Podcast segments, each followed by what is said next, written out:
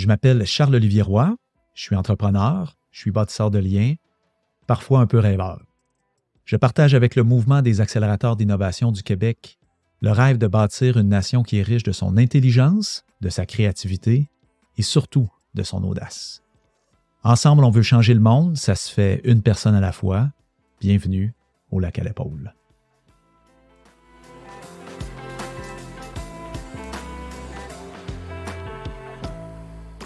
Si vous aimez ce qu'on fait au lac à l'épaule, une bonne façon de nous aider à nous faire connaître, c'est en vous abonnant, en commentant ou en partageant les épisodes à partir de votre plateforme de balado préférée. Merci de le faire. On entend de plus en plus parler de la, du design thinking, de la pensée design. Qu'est-ce que c'est? Ben, c'est une approche qui est très holistique pour pouvoir augmenter notre potentiel à, transformer la société en réfléchissant d'une façon plus globale aux enjeux.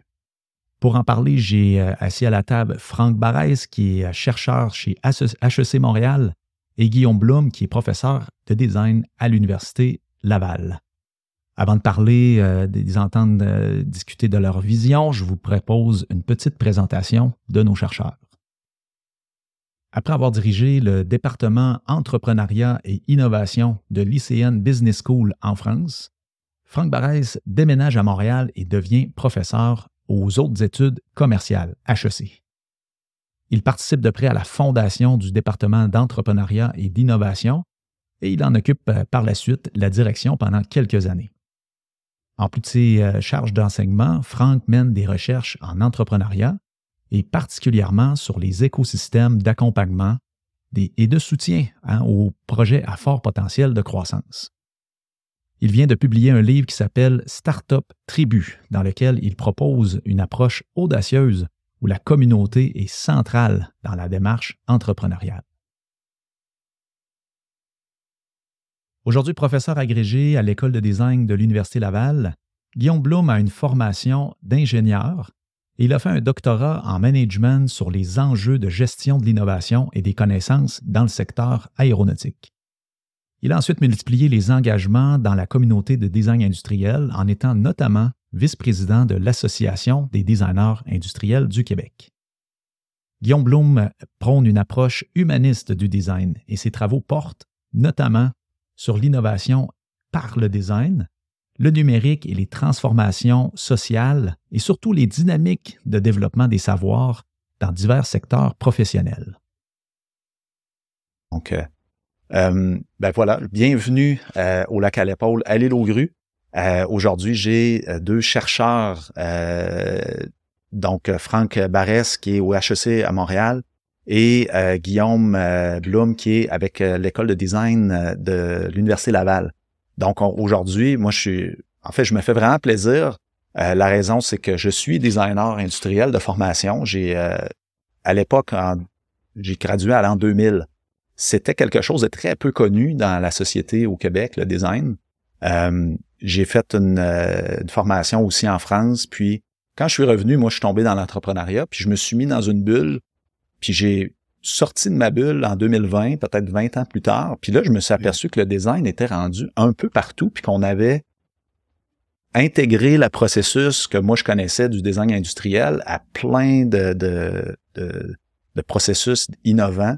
Donc, euh, moi, je me fais plaisir aujourd'hui de vous accueillir, puis qu'on discute ensemble de design, euh, le thème, le grand thème, mais aussi le design comme étant une façon de changer le monde, comment on peut euh, faire appel aux grandes forces en ayant oui, des stratégies, là, tu sais, puis euh, en ayant aussi des, des expertises, là, parce que ça se fait maintenant aussi de la recherche, euh, ben, de la recherche en design. Donc, je, je, me tourne vers toi, Guillaume. Donc, Guillaume, qui es-tu, d'où viens-tu? Et qu'est-ce que c'est le design à l'Université Laval à Québec?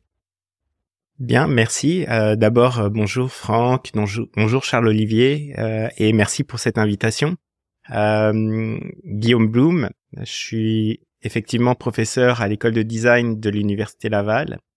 Et la petite particularité dont on discutera peut-être, c'est que bien que j'enseigne dans une école de design, je ne suis pas designer, même si je suis converti à travers les années, l'expérience, la participation aux ateliers, etc. Donc, euh, moi, j'ai un parcours assez euh, assez euh, hétéroclite. Hein. Je viens du, domaine de la technique euh, et de, de l'ingénierie avant d'avoir fait un virage vers les sciences sociales dans les années 2000, où j'ai comme ouvert à toutes sortes d'autres univers en m'intéressant en fait au processus de l'innovation, à ce que ce que ça veut dire l'innovation, à aux idées, aux concepts derrière. Et depuis plusieurs années, en fait, plus spécifiquement moins l'innovation technologique que euh, de l'innovation en fait sociale au sens large de ce que ça peut vouloir dire, ce que cela peut vouloir dire. On en discutera peut-être. Mm. Euh, à l'école de design, on forme. Euh, moi, j'interviens principalement dans une dans un bac en design de produits au premier cycle, euh, où on forme des designers industriels. On forme des, des, étudiants en fait à réfléchir aux enjeux de la société qui tournent beaucoup autour euh, d'enjeux euh, socio-écologique, on va dire, et euh, à les traiter avec un regard de designer, c'est-à-dire dans une perspective holistique qui va aller chercher dans tous les domaines possibles, domaines techniques, euh, sociologie, anthropologie, etc., pour arriver à des propositions euh, qui sont des propositions nouvelles qui permettent en fait de dépasser, on va dire, ce qui est ce qui est réalisé. Et en fait, euh, on se rend compte que très souvent on est enfermé dans des dans des approches en fait qui sont issues de chemins qu'on a qu'on a pris par le passé et qui qui mènent à des solutions qui sont des solutions un peu cul-de-sac on va dire euh, sur lesquelles sur lesquelles on se retrouve enfermé donc on apprend en fait un petit peu à nos étudiants une démarche euh, et dans cette perspective le design c'est un peu une théorie et une approche de l'innovation on a une démarche pour être capable de casser euh, ces, ces, ces, processus-là, tout en l'ancrant dans la réalité. Et ça, c'est extrêmement important. Mm. C'est-à-dire ne pas partir, en fait, sur des grands concepts et puis des grandes idées qui seraient impossibles à mettre en, mm. place. Euh, si j'avais à... Puis, euh, je, je vais m'arrêter là-dessus pour l'instant, mais si j'avais à faire, à utiliser une métaphore, en fait, pour expliquer euh, très facilement et très, très largement ce que c'est que le design, et sans rentrer dans des définitions parce que les spécialistes se, se, se cassent les dents à, toujours euh, avec autour de ces enjeux, je dirais tout simplement que le, design en fait, c'est aux sciences euh, le design est aux sciences sociales, ce que l'ingénierie est aux sciences. Hmm. C'est une façon en fait d'appliquer les grands concepts, les grandes idées qui sont développées dans l'anthropologie, en sociologie, en psychologie, pour les transformer et pour transformer la vie concrète des gens. Hmm. Je trouve ça super intéressant comment tu l'abordes, puis j'aurais aimé ça que tu sois dans une autre discussion tout à l'heure parce que c'était un petit peu le, le, le comment qu'on arrive à faire des transferts de, de, de, de, recherche académique de, plein de sciences euh, sociales, euh, euh, techniques ou quoi que ce soit, avec des chercheurs super experts, mais quand on arrive sur un marché, ça devient ultra organique, puis euh, comme tu le dis, il faut comprendre euh, l'anthropologie, comprendre l'humain, comprendre les technologies, les procédés de transformation. Il y a toutes sortes de variables. Puis le designer est là pour euh, conjuguer un peu tout ça, puis d'avoir un côté créatif qui va étonner, peut-être surprendre. Alors, le, designer doit toucher un petit peu à tout ça sans en être le spécialiste. Oui, c'est ça. L'humilité de pas devenir, euh, de pas se prétendre spécialiste en plus. Là. Un, bon designer va être capable de travailler justement avec des gens qui vont être spécialistes sur ces différents enjeux, être capable de les comprendre, être capable de les traduire en fait aussi euh, pour pour pour voir en fait qu'est-ce qui est possible de faire. Et in fine, en fait, ce qui va ressortir de ça, c'est une activité qui va être porteuse de sens. Euh, C'est-à-dire ne pas faire de l'innovation comme on le voit parfois un petit peu tirer euh, on va dire plutôt de l'innovation qui est poussée par la technologie, donc des ingénieurs qui, qui, qui, développent des concepts, etc. Et puis ensuite qui veulent qui veulent sortir en fait euh, mm. ces, trucs-là vers vers le marché sans qu'il y ait de réel besoin en mm. fait. Euh, le designer fait un travail inverse d'aller regarder euh, concrètement qu'est-ce que les individus, de quoi les individus ont-ils besoin et puis est-ce qu'il y a des activités dans le domaine scientifique, dans le domaine technologique qui pourraient être intéressantes par rapport à ça. Mm. Et le maillage, en fait, c'est pour ça que je parlais de, de, de, de traduction. C'est vraiment un travail de traduction, mais comment est-ce que ça pourrait éventuellement mener euh, à des activités qui vont s'emboîter, puis être acceptées en fait par les mm. individus parce que bien souvent il y a des très très bonnes idées mais qui sont complètement euh, impossibles à mettre en œuvre. Mm.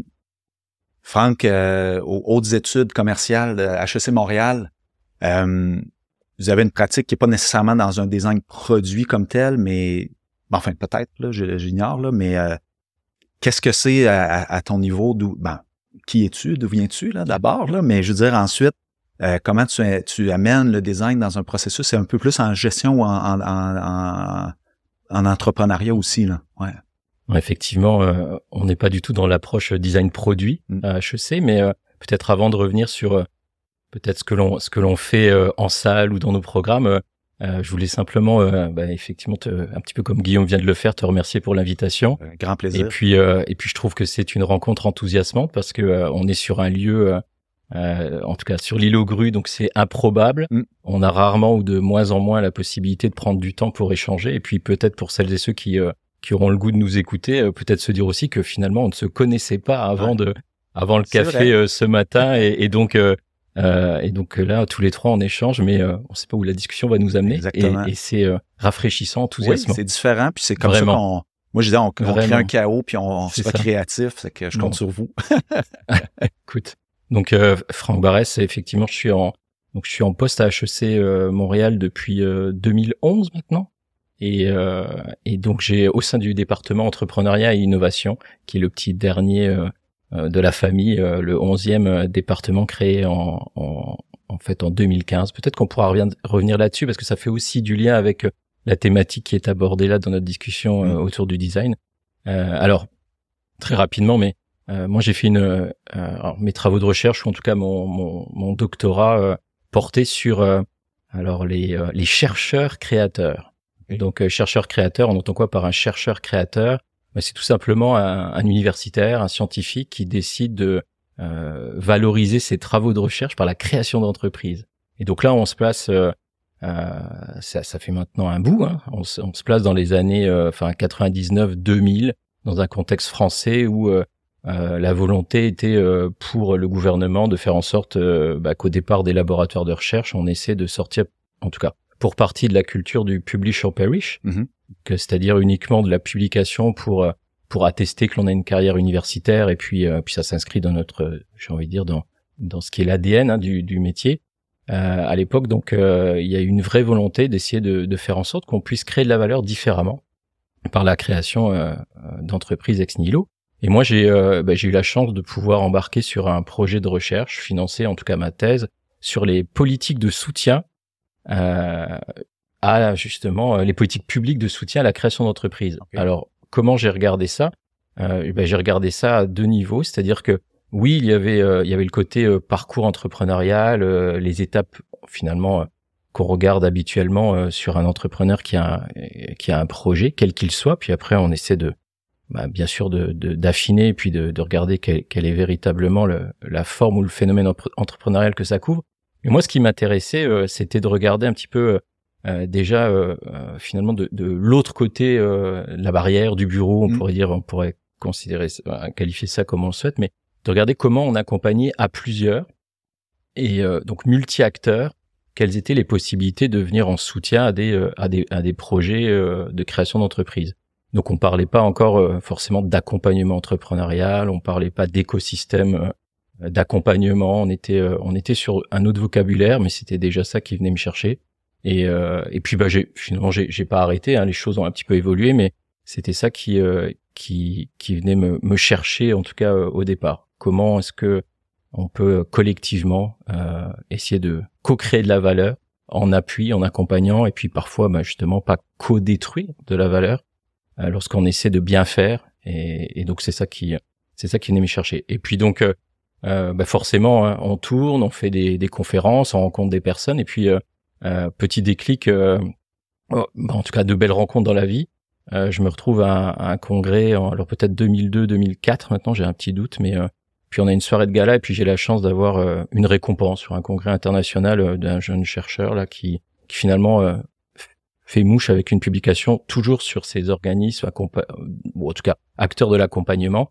Et puis quelqu'un qui euh, qui en fait en poste à HEC Montréal à l'époque, euh, Louis-Jacques Filion, qui a une chaire en entrepreneuriat, va me voir à la, pendant la soirée de gala et me dit euh, nous on aime bien les, les jeunes chercheurs qui gagnent des prix, et donc t'es le bienvenu à HEC. Ah oui, gadon. Et, et assez, c'est- je prends ça, puis bon, ça, la relation a perduré, continué, s'inscrit dans le, dans le temps, puis et ensuite il y a eu beaucoup d'allers-retours euh, au Québec, d'ailleurs dans différentes universités avec de superbes accueils, et puis euh, un sabbatique euh, en 2006, euh, et puis ensuite un poste en 2011. Voilà. Mais le le, le déclencheur, euh, ça a été en fait une rencontre euh, lors d'un congrès avec un avec un chercheur euh, euh, qui était euh, qui est qui est Louis-Jacques Fignon. Voilà. Un, un Ouais. chasseur de tête. Un cha- mais c'est un peu ça. c'est un tout petit monde, euh, le monde académique, et Ouais. puis euh, et puis ben c'est euh, et puis après euh, voilà, on, on, on crée des liens et puis on se rend compte que finalement il y a des choses à, à faire, euh, ben, voilà, ailleurs que qu'à l'endroit où on est, on va dire, on, on a été euh, formé, où on a Mm. des collègues et puis euh, et puis ça c'était la c'était la la deuxième partie. Puis toutes ces années en fait, puis on là aussi des liens avec le, le design, c'est que moi les dix premières années en fait en poste, j'étais euh, j'étais dans un contexte assez particulier qui était, euh, il me semble, a posteriori, quand même assez innovant ou en tout cas euh, novateur plutôt. C'est, euh, j'étais euh, sur une, j'étais en poste en fait dans une école de management en, en France, dans, dans l'est de la France à Nancy, ICN Business School, et euh, et on avait dans cette ville une école d'art, euh, l'école des beaux arts de Nancy, et on avait euh, plusieurs écoles d'ingénieurs, mais l'une en particulier avec qui on, on collaborait beaucoup, qui était l'école d'ingénieurs des mines de Nancy. Et donc euh, la, la, oui, c'est ça, ça fait, oui, c'est début des années 2000, en fait. Il y a eu un projet qui s'appelait Artem, qui existe toujours, donc Art Technology Management. Et euh, ce projet Artem avait pour objectif, tous les vendredis, de mettre dans une même pièce, dans une, dans enfin, une même pièce, dans des salles de cours, des étudiants des trois écoles. Ah, et ouais. donc, pour avoir le label Artem, il fallait à minima que deux profs appartenant à deux des trois écoles, donc ça pouvait être deux ou trois, pour avoir le label Artem de ces ateliers, collaborent, Hmm. pensent un cours, pensent en fait un contenu euh, permettant finalement de croiser les regards et regarder un objet avec euh, avec nos couleurs respectives. Et donc pendant plusieurs années, j'ai eu, euh, bah, comme mes collègues, hein, mais j'ai eu la chance de travailler avec des ingénieurs et puis euh, des, des, des- Belle façon de, de bâtir des ponts, là, entre Ouais, des, euh, des vraiment. silos, finalement. Là. alors pas toujours évident, mais franchement un bel état d'esprit, une approche. euh, Ça donnait des crédits, les, les Tout étudiants. à fait. ça- Il y avait Oui, des oui. crédits pour ça. là? C'était Ah, ouais. c'était dans le cursus curriculaire avec la possibilité effectivement. D'ailleurs c'était une obligation. Les, les ateliers Artem n'étaient pas optionnels, c'était Ah obligatoire. Mais pour certains cours qui étaient plus difficiles à marier, euh, on pouvait quand même conserver notre. Je reviens sur peut-être l'idée de couleur, mais notre couleur première. Donc euh, l'ingénieur va aller faire un cours dans sa spécialité, et puis euh, euh, quelqu'un, euh, un prof de l'école des beaux arts allait rester sur dans son champ, et puis quelqu'un de l'école des management allait- rester sur le sien. Donc il y avait quand même, on pouvait pas, on peut pas parfois tordre le bras au système. Il y a des choses qui, qui sont un peu plus compliquées à faire, mais mais pendant de nombreuses années, les vendredis, on travaillait avec avec nos collègues des, des autres écoles. Et ça, j'ai baigné en fait dans quelque chose que je trouvais inspirant. Et on se rend compte, alors là aussi, peut-être que je refais l'histoire, mais j'ai l'impression de pas trop déformer la réalité. C'était toujours très riche que les étudiants puissent, euh, euh, on va dire, euh, bah, partager plusieurs semaines sur un semestre ensemble autour de, projets fédérateurs. Puis ça va nous amener aussi sans doute autour de la notion de projet. Puis peut-être dernier élément qui moi me semble, en tout cas, qui a été formateur aussi pour moi, c'est que j'ai terminé l'écriture de ma thèse euh, perdu, on va dire, au- en Allemagne, euh, sur les hauteurs de Stuttgart, dans un dans un programme qui qui qui était assez sélectif, assez mais sympa parce que c'était un programme qui euh, là aussi euh, mettait euh, faisait en fait euh, le lien entre des alors des musiciens, on allait avoir un pianiste, un violoniste, quelqu'un en business, en sciences de gestion, ça pouvait voilà, ça pouvait être moi, puis on avait un architecte, puis et on était tous dans un château, c'est pas une c'est un vrai château, un Schloss Academy Solitude. Et donc euh, et donc moi j'ai passé un peu plus de trois mois euh, avec des personnes qui arrivaient d'autres pays et qui arrivaient euh, de champs totalement différents. Et la seule obligation que l'on avait, on avait chacun nos studios et, et, et, et les studios étaient différents en fonction de la spécialité. Forcément, si tu fais du piano, tu as besoin d'avoir un studio qui soit insonorisé et puis une acoustique particulière. Euh, moi, j'avais juste besoin d'un réseau euh, Wi-Fi pour euh, me connecter.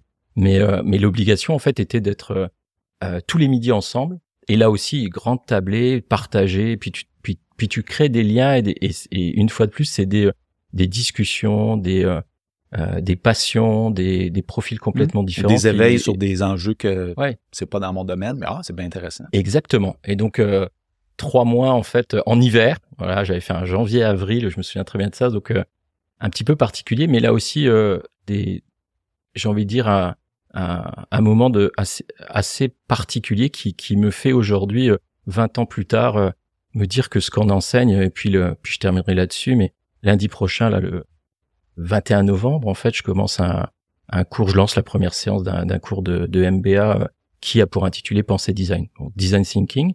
Et donc là, on est, euh, voilà, on est dans une euh, dans une école de gestion, et puis on enseigne au MBA, je veux dire Pensée Design, mais c'est présent dans un programme aujourd'hui d'MSC, de DESS, sur des formats aussi école des dirigeants en deux jours, où on va faire un 12 heures. Le MBA, là, c'est 18 heures, MSC, ça va être 36 heures. Et donc, on est capable d'amener euh, j'ai envie de dire une euh, dans un contexte en tout cas particulier euh, des choses que que nos amis designers avaient avaient pour le coup et depuis longtemps dans leur pratique et dans leur discipline. Ben ça m'a à te poser ben parce que tu parlais tout à l'heure dans ta carrière, t'as pas t'as pas une formation de designer en soi, mais petit à petit t'es t'es, t'es arrivé et là tu enseignes le design. c'est quoi ce passage là Qu'est-ce qui t'a séduit dans cette approche-là? Puis qu'est-ce que... Ben, tu vois, moi, je me doute un petit peu, c'est ma, ma formation, là, mais euh, c'est intéressant. Je, suis intéressé de savoir qu'est-ce qui s'est passé pour, euh, pour t'amener là. OK. Euh, à, travers, on va dire, euh, mon activité de d'ingénieur, euh, T'étais dans l'aéronautique, je pensais. T'étais dans ah, ingénieur. j'ai en fait j'ai un diplôme d'ingénieur en France. Je suis pas ingénieur ici. Je suis pas membre de l'ordre des ingénieurs. Euh, mais euh, c'était du génie des systèmes. Donc c'était la compréhension en fait des différents systèmes techniques, on va dire, euh, et la manière dont ils s'articulaient. simplement, la vision d'un ingénieur en fait porte beaucoup sur le calcul et sur on va dire par exemple des régulateurs, PID, des choses en fait un peu techniques en fait qui se calculent très bien et puis qui donnent des résultats qui sont très intéressants, mais qui s'intéressent peu, on va dire, à l'expérience. Euh, par la suite, quand j'ai parlé de, de, virage vers les sciences, euh, vers les sciences humaines et sociales, euh, ce qui, ce qui m'a accroché à l'intérieur, c'est la possibilité de le rattacher à des éléments qui sont significatifs et qui sont ancrés dans la vie des individus et dans la vie des communautés ou collectifs, euh, et les impacts que ça peut avoir sur la société. Hmm. Euh, simplement, on va dire que c'était là on était un peu déconnecté des enjeux euh, des enjeux matériels euh, des enjeux on va dire euh, bah, pas pas concrets nécessairement hein, parce que en management on peut faire des choses qui sont très très concrètes mais déconnecté de toute de, de, de la dimension de la matérialité mm. le design en fait c'était la réunion de ces de ces deux éléments-là sous une forme en fait euh, qui correspondait en fait aux approches innovantes que, que je recherchais, mais pas de l'innovation technologique comme mm. j'expliquais, mais plutôt de l'innovation sociale, quitte à utiliser de la technologie, hein, c'est pas du tout compatible, euh, incompatible pardon, c'est pas du tout incompatible, euh, et, et, ça peut prendre ça peut prendre de, de, de nombreuses formes hein, de l'innovation sociale. L'innovation sociale, ça peut être quelque chose de, de, de, très bénéfique pour la société, comme de très néfaste pour la société. Hein.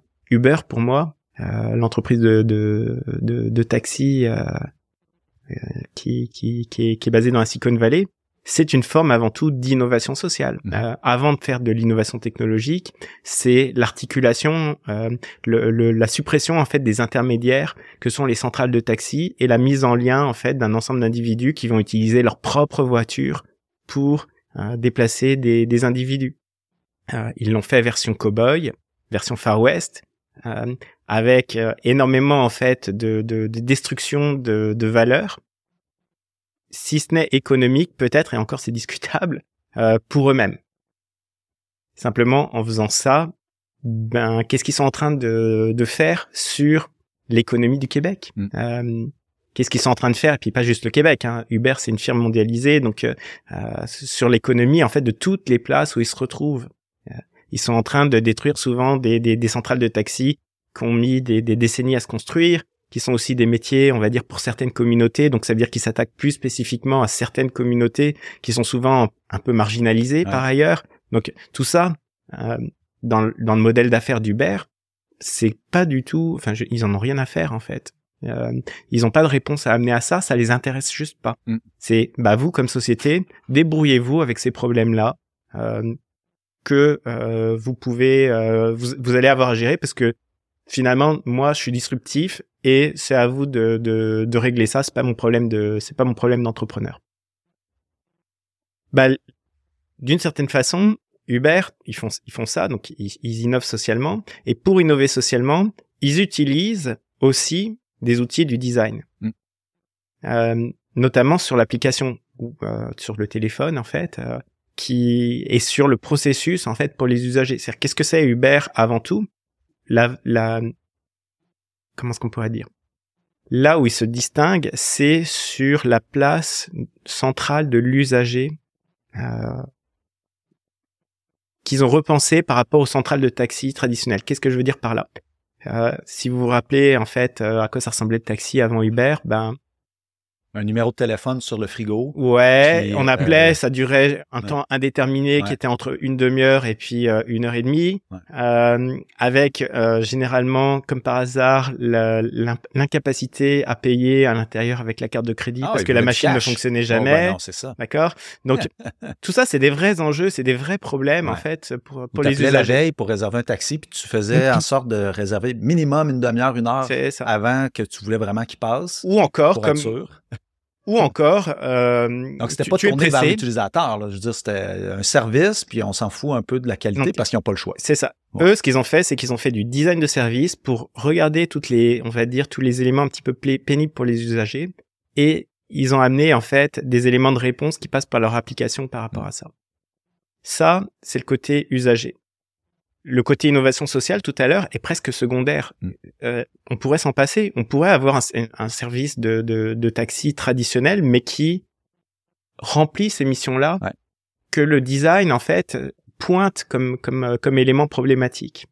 Donc c'est ce qu'a c'est ce qu'a tenté de faire par exemple Théo. Euh, Théo, ils ont cherché. Alors ensuite, ils sont arrivés peut-être un peu trop tôt et puis ils ont peut-être voulu intégrer aussi la question de la voiture électrique qui finalement n'était pas forcément une bonne idée au moment où c'est arrivé parce que les technologies n'étaient pas nécessairement au point, etc. Donc il y a comme d'autres enjeux, mais ils ont adopté une démarche de design pour contrer en fait Mm. euh, les problèmes qui sont générés par Uber.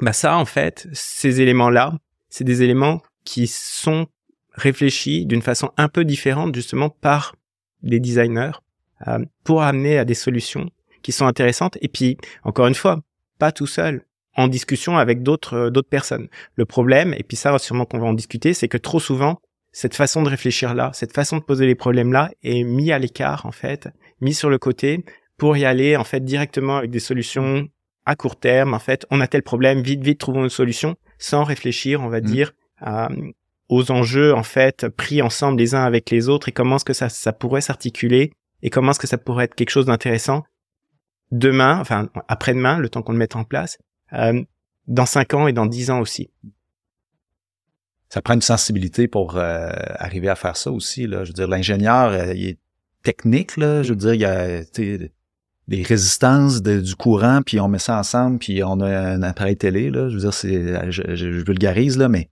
quand c'est euh, le sentiment d'un utilisateur, la frustration de dire quand est-ce qu'il va arriver, alors que là, tu as une application, puis tu le vois arriver, tu sais.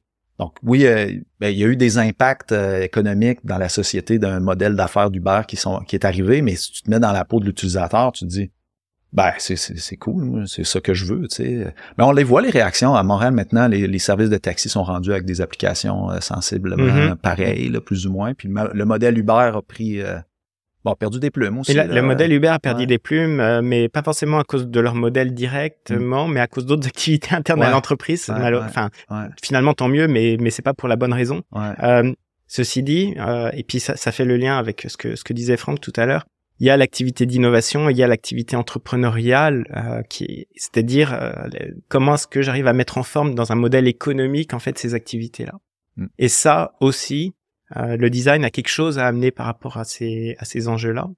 Euh, c'est-à-dire que on peut réfléchir aux enjeux de l'entrepreneuriat comme un designer euh, pour designer finalement euh, l'activité économique. Et ça, si je reprends l'exemple de notre formation à l'université Laval, euh, nos étudiants en design de produits, on leur apprend, ils ont des cours d'entrepreneuriat en fait pour Mm. travailler ça, comme j'imagine euh, à HEC, euh, les étudiants ont des cours sur les enjeux d'entrepreneuriat et d'innovation émaillés en fait ces deux éléments-là. Mm. C'est-à-dire quel est le contenu et quel est le contenant finalement pour arriver à faire en sorte que ces activités-là trouvent une place dans la société. Mm. Euh, HEC, vous formez généralement, c'est des, ben, des gestionnaires ou des, des gens qui sont des,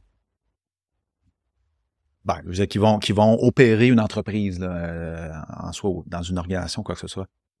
Pourquoi maintenant amener justement ce, ce, cette théorie ou cette, euh, cette façon de, de, faire qui est le design thinking Hmm. Euh, au niveau managérial. Qu'est-ce que c'était quoi l'intention là de, est-ce que c'est nouveau d'ailleurs ou est-ce que c'est euh, quelque chose qui est intégré? C'est récent, ça a quelques années. Mais euh, je trouve ça très. Enfin, puis je vais rebondir sur ce, ce que Guillaume aussi a, a, vient de dire parce que c'est ça permet de là aussi prendre un peu de, de, de, hauteur sur des problèmes sociétaux. Mais mais oui, tu as raison.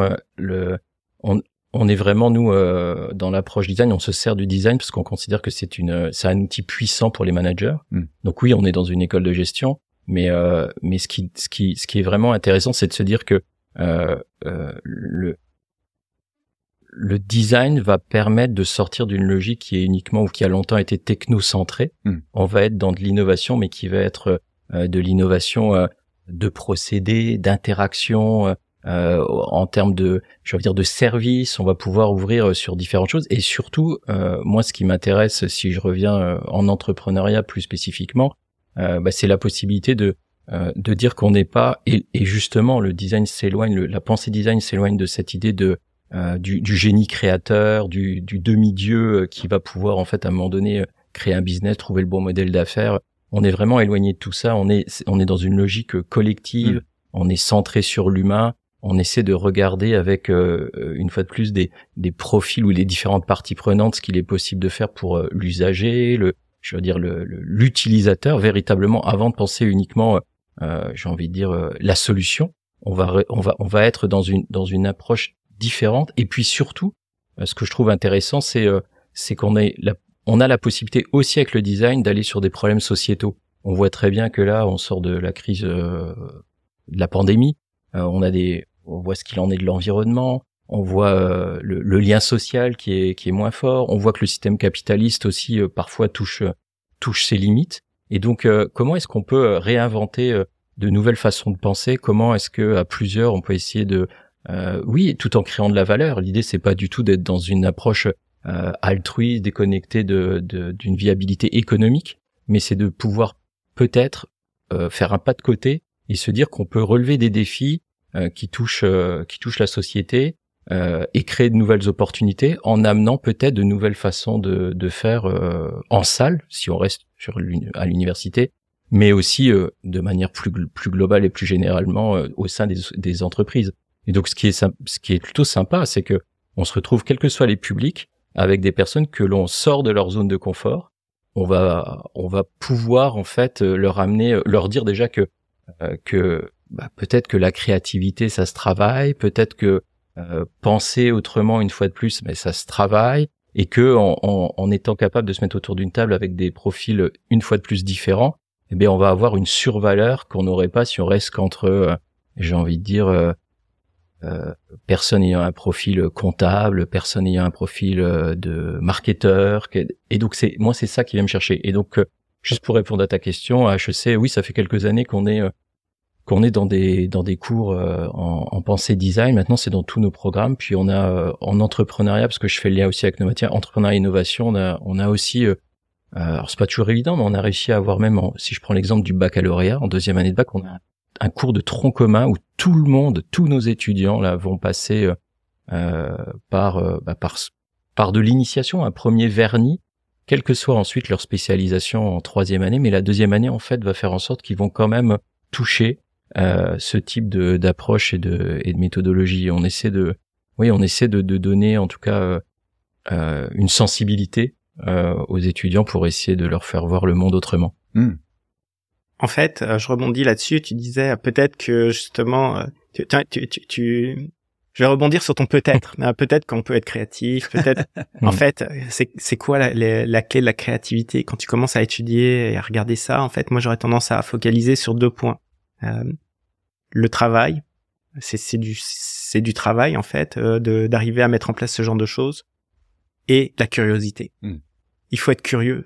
Si, si tu veux t'enfermer sur les, juste les modèles que tu connais, euh, sur euh, si t'es comptable et que, que c'est ça en fait la, la façon dont t'es intéressé à regarder le monde, tu tu vas pas être créatif. Si tu te poses des questions et que tu vas chercher euh, à, à, à, regarder ce que les autres font, ce que ce qui existe dans d'autres disciplines, ce qui existe dans d'autres domaines du savoir, c'est là où tu vas en travaillant être capable d'arriver à, quelque chose en fait euh, qui va être intéressant. Euh, et ça, c'est les qualités à mon avis premières euh, de, de quelqu'un qui se veut innover ou qui se veut être entrepreneur, euh, parce que on retrouve beaucoup de caractéristiques qui vont être communes entre entre ces, ces deux éléments-là. On se rejoint complètement, je pense, euh, là-dessus la spécificité, on va dire, euh, des telle que je l'aperçois des écoles de des écoles de gestion, c'est qu'il va y avoir un gros travail qui va être fait sur la façon de s'organiser. Justement, c'est le c'est un petit peu le cœur. Comment est-ce que quelles sont les, les, les règles à suivre, règles humaines, hein, euh, pas nécessairement des, des règles techniques, mais comment est-ce qu'on s'organise ensemble, etc. Et le cœur d'une école de design, ça va être de comprendre les enjeux de la matérialité. Je sais pas, nous, nos étudiants, par exemple, euh, pendant leur formation, ils ont accès à des ateliers de métal, des ateliers de bois, mmh. des ateliers mmh. de, de moulage, euh, pour mettre en pratique, prototyper, essayer en mmh. fait euh, euh, concrètement de réaliser ça. Et c'est un très très bon processus d'apprentissage en fait, euh, parce que la matière ne ment pas. Ah, c'est sûr.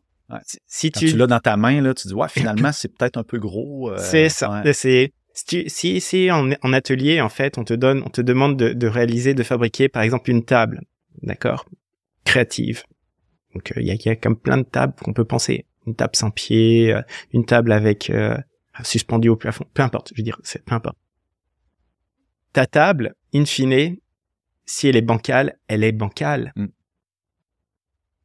la, la, la, table ne mentira pas. Mm. Euh, elle va te donner un retour qui peut être violent d'une certaine façon. C'est, c'est une certaine humilité à, à, récupérer, mais en termes de processus d'apprentissage, euh, ces éléments-là qui, qui, qui, demandent beaucoup d'efforts et de transpiration et puis de, de, réflexion en fait sur tous les usages potentiels, etc., qui vont pouvoir en être faits, tout ce qu'il faut penser.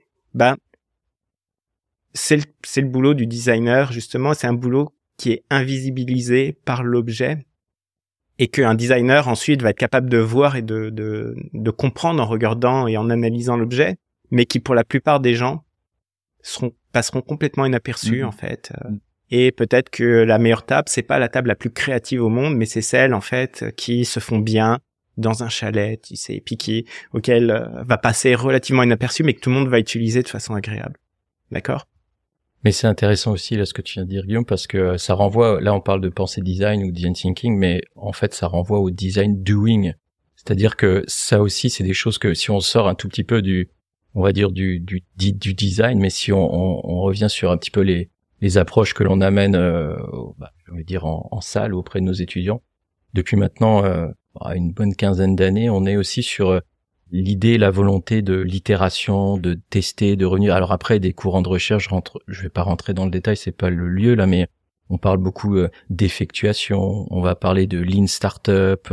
On va, enfin, on va, on va vraiment, euh, euh, on va vraiment faire en sorte que, euh, alors on a quitté maintenant depuis longtemps le plan d'affaires, hein, mm-hmm. mais on va rentrer sur ces logiques en fait de conception et de et de testing. Et, et ça, c'est vraiment, c'est vraiment intéressant parce que c'est vrai que à un moment donné, c'est c'est le c'est le contact, c'est le retour en, qui va permettre de progresser. Et puis on, on sort d'une ce qui a été longtemps le cas, hein, euh, on sort de, de, de quelque chose qu'on qu'on essaie d'intellectualiser et euh, et puis on est loin des projections avec notre jolie tableur Excel et à se dire que euh, voilà ça on va avoir euh, une croissance à deux chiffres pendant les X prochaines années ça, ça fait plus de sens. Donc c'est penser petit, c'est se mettre à l'échelle, c'est essayer véritablement d'aller euh, d'aller au plus près de la réalité pour ensuite euh, embrasser, euh, bah, j'ai envie de dire euh, le, toujours dans l'idée de projet, mais embrasser la, la réalité.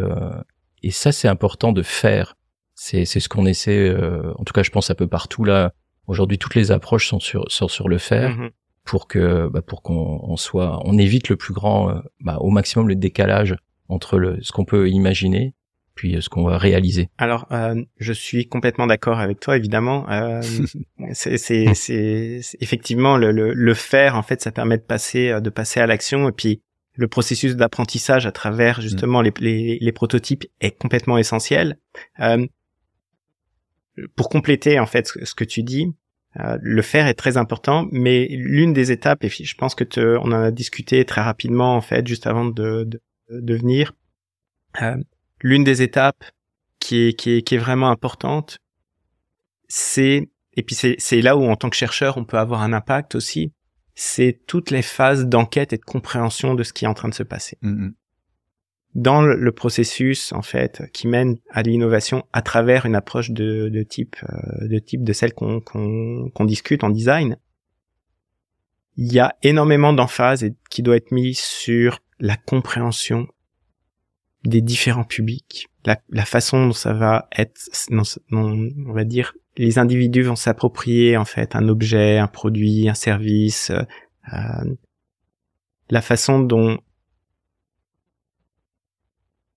on a une grande variété en fait d'usages qui vont qui vont différer, euh, les différents procédés de fabrication qui vont qui vont exister, les différents procédés, l'histoire des objets, l'histoire de, de des mhm. techniques pour comprendre en fait, par exemple, comment comment en innovation, euh, un des exemples classiques qu'on explique pour expliquer un peu l'historique des objets, c'est les claviers QWERTY. Pourquoi est-ce qu'on a des claviers QWERTY? Bah parce que au tout début, en fait, euh, des, premières machines à écrire, les, les les balais en fait de la machine, qui était la façon en fait de taper, euh, s'enrayaient. Ils se cognaient un dans Ils se cognaient, ils se bloquaient en fait quand, quand on, on, mettait un clavier A B C D E F G, etc.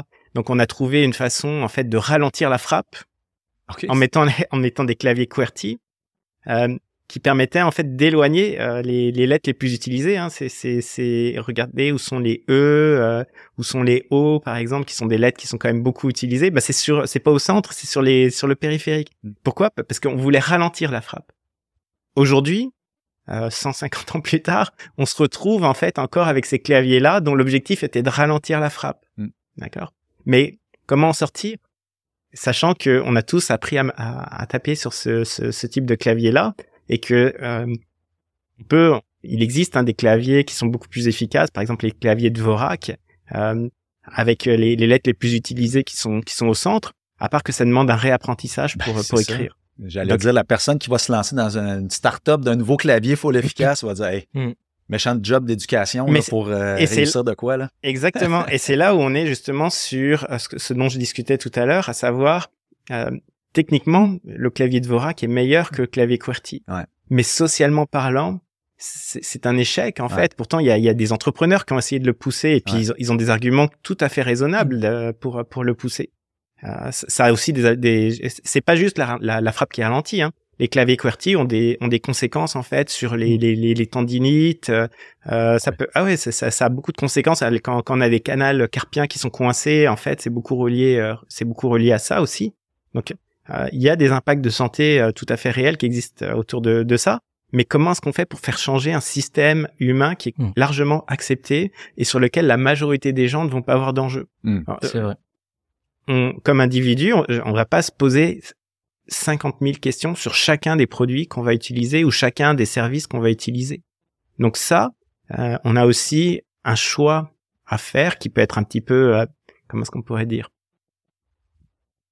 difficile, euh, qui, qui, qui, qui, est un compromis qu'on aimerait ne pas avoir à faire, mais qui est une réalité parce qu'il faut composer avec les, réalités d'un système dont on ne maîtrise pas l'ensemble des éléments. Mm-hmm. Euh, si je suis tout seul en fait à, à, à pousser dans cette direction, bah, ce que je vais faire, c'est que je vais m'enfoncer, euh, comme entrepreneur, je vais m'enfoncer petit à petit, et puis probablement que, in fine, je vais m'orienter vers la faillite mm. et vers une activité qui aura servi à rien, même si mon produit était excellent. Mais oh, pardon. Non, mais j'allais dire, c'est créer une, valeur, une vraie valeur là, pour son, son utilisateur final. Non, mais je trouve ça aussi intéressant là parce que tu amènes, euh, on parlait du faire, et puis, mais c'est important de revenir aussi sur, euh, enfin, là aussi, on pourrait dire qu'il y a euh, il y a deux manières en fait d'aborder la question de la méthode design. Il y a la méthode en fait euh, qui renvoie à l'esthétique, c'est l'acte de création. C'est, c'est là je suis plus éloigné, je rentre pas dans cette dans cette approche. C'est pas le design que je vais je vais être capable. Je suis pas légitime en fait pour pour amener cette, cette cette approche, cette manière de penser le design. Il y a par contre euh, la deuxième manière euh, qui peut être celle de la méthode design qui est euh, autour de la conception qui est plus scientifique. Et donc là, on va travailler le, j'ai envie de dire dès lors la, la conception du projet en, en, ayant véritablement une démarche qui qui qui qui en tout cas pour, dans laquelle je me sens plus confortable. Et là, on va avoir contrairement à ce qu'on pourrait penser, le design c'est pas du tout je m'improvise et puis voilà autour de autour d'un café je vais être je, je, je, vais être dans, dans l'état d'esprit, dans le mindset en bon français euh, du designer, pas du tout. En fait, ce sont vraiment des étapes qui sont, euh, euh on, on, parle même d'espace là, si on renvoie à, des travaux en fait euh, qui, qui, là pour le coup nous ont beaucoup aidé. Si on fait une petite parenthèse, dans les années là aussi début des années 2000, on a on a autour de, de Stanford, hein, Silicon Valley, on a un cabinet de conseil IDEO en fait avec des, des gens comme Tim Brown, David Kelly qui commencent à sortir des choses euh, qui, qui, ramène justement le design euh, au, au, niveau des, des, des entreprises et, des managers.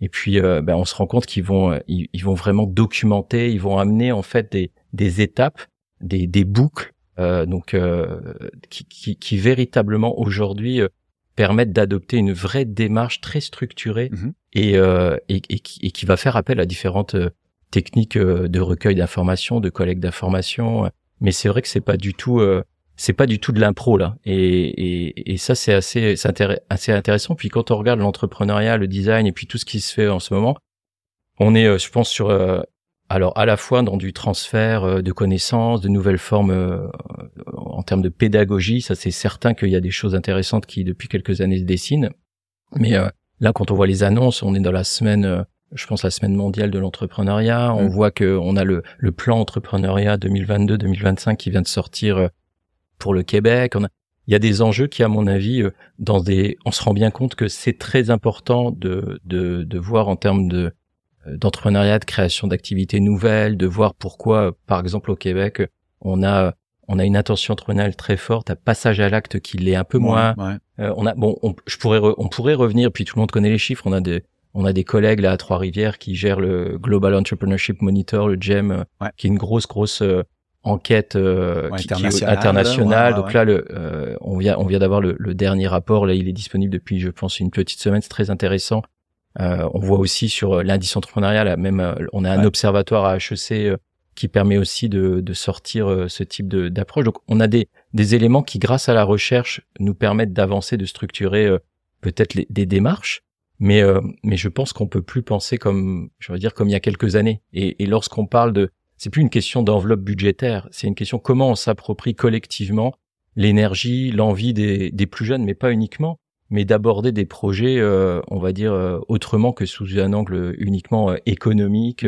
on est loin de, de j'ai envie de dire, uniquement des levées de fonds, des sorties, de la valorisation. C'est une forme entrepreneuriale, mais on se rend compte que beaucoup, beaucoup aujourd'hui de, de projets vont chercher d'autres valeurs. Et, et ça pour accompagner euh, pour euh, pour aider à, à, à développer ou, ou, en tout cas à s'inscrire dans ce dans ce type de, de projet, dans, ce, dans cet ADN, ben on est, on peut plus penser comme avant, comme par le passé. Et je pense que le, le ces approches design peuvent aussi être un outil parmi d'autres, mais euh, mais pour pouvoir croiser les regards et, euh, et, et amener en fait une logique qui est, à mon avis, avec un potentiel beaucoup plus important en termes d'accompagnement de de projets et, de perspectives de la société. Mm. Et ça, ça, ça, en fait, je rebondis juste sur, tu, parlais de, de semaines, de semaines entrepreneuriales euh, à, à l'université, euh, à l'université Laval, la, la présidente euh, qui, a, qui a été choisie pour pour pour cette semaine-là, c'est une de nos anciennes étudiantes en, en design de produits, mm. euh, qui donc Elisabeth Coulombe, qui avec une autre ancienne étudiante Valérie La Liberté a fondé une entreprise sur la base de leur projet de d'études en fait de finissante. Donc euh, un petit composteur euh, domiciliaire, euh, c'est l'entreprise Terreau. ça c'était leur projet de finissante et ça, mmh. ça, ça correspond exactement en fait à ce qu'on a discuté. C'est-à-dire qu'elles ont mené une activité, elles ont cherché un modèle économique pour viabiliser, en fait, transformer en réalité le concept sur lequel sur lequel elles travaillaient de façon à répondre à un enjeu de société qui est euh, bah, qu'est-ce qu'on fait avec le, le les, les, les, matières organiques sachant que les matières organiques, c'est pas du tout négligeable dans, dans sur le réchauffement climatique en mmh. fait. ça crée, du, méthane. Si on si on mmh. en fait rien, ça crée du méthane, qui est un gaz à effet de serre 17 fois plus puissant ou 19 fois plus puissant, je me rappelle plus, que le que le CO2.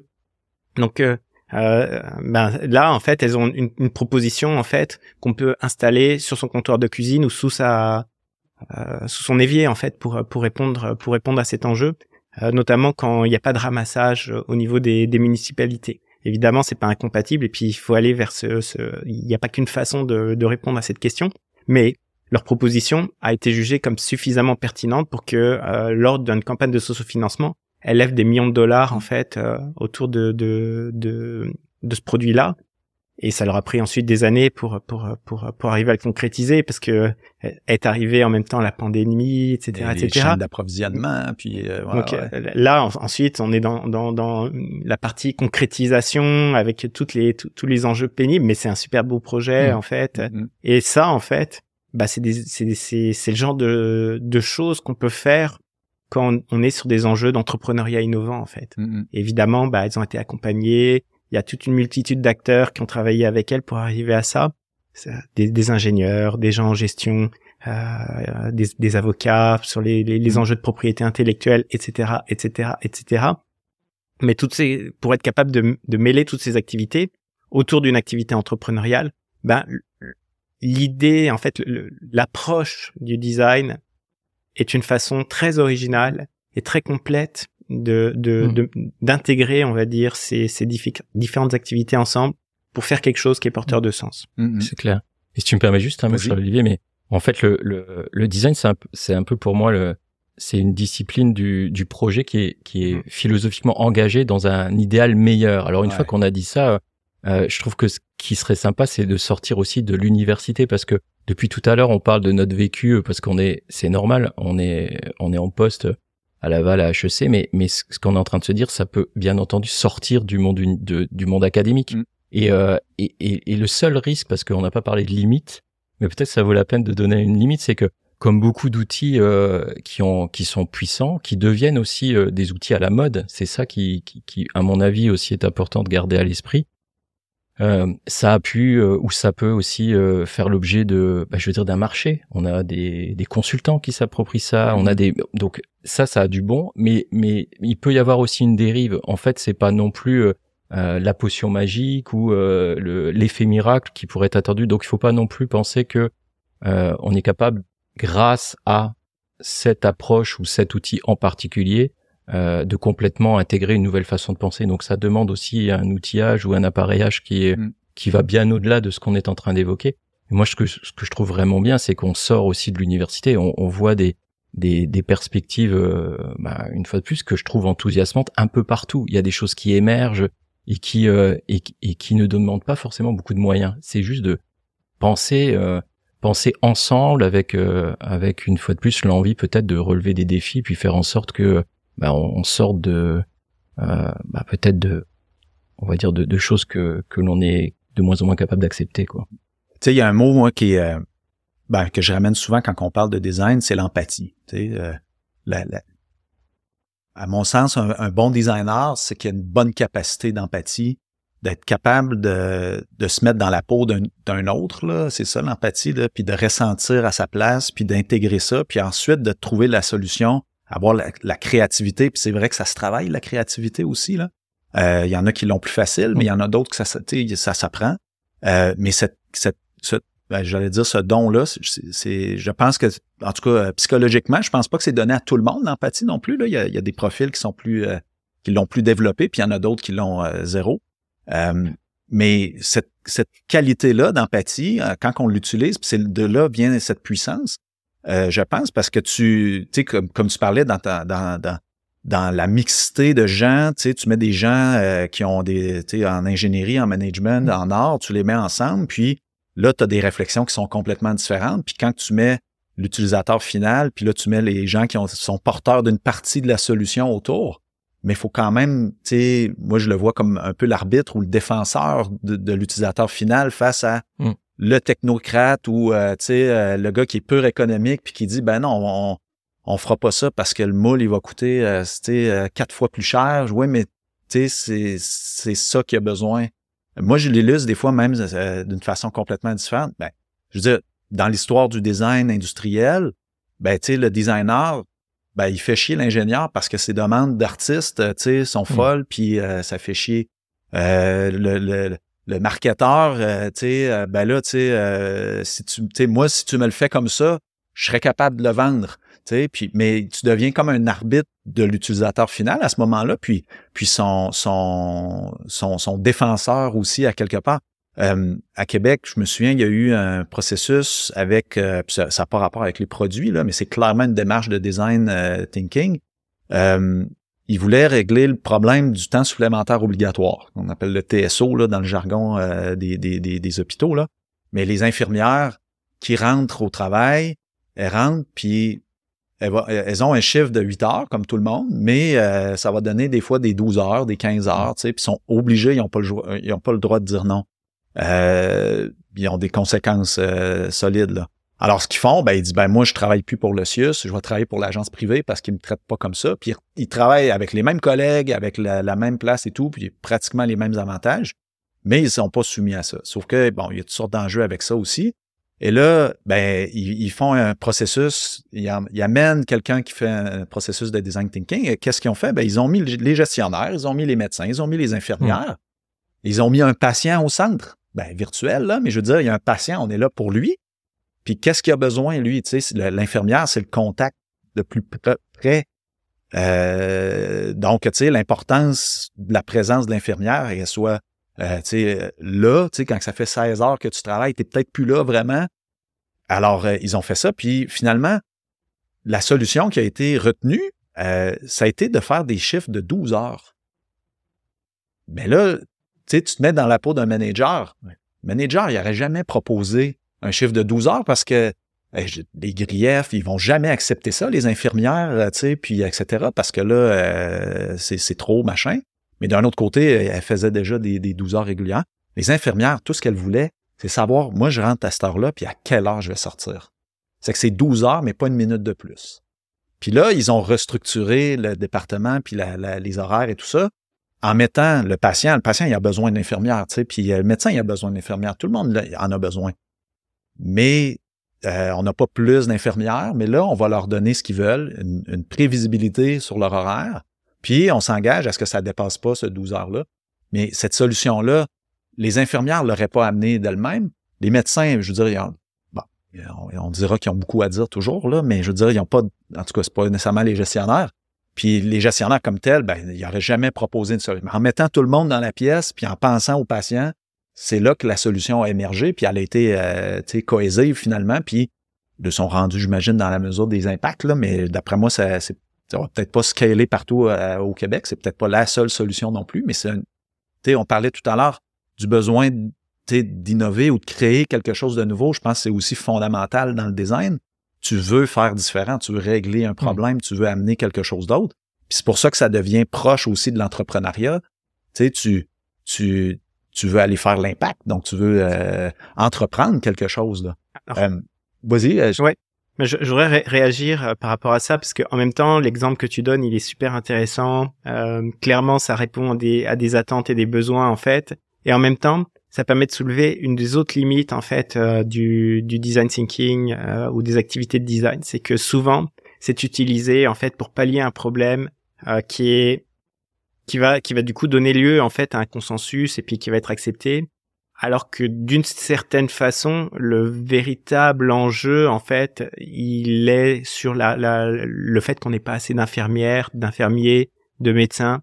Euh, et c'est c'est l'un l'un des enjeux en fait euh, auxquels les designers sont sont, sont confrontés en fait. Euh, c'est-à-dire que souvent, finalement, leur solution, elle permet de pousser un petit peu plus loin un système qui, qui ne devrait pas en fait hmm. euh, être être mis en place, qui est qui est, qui est comme dysfonctionnel.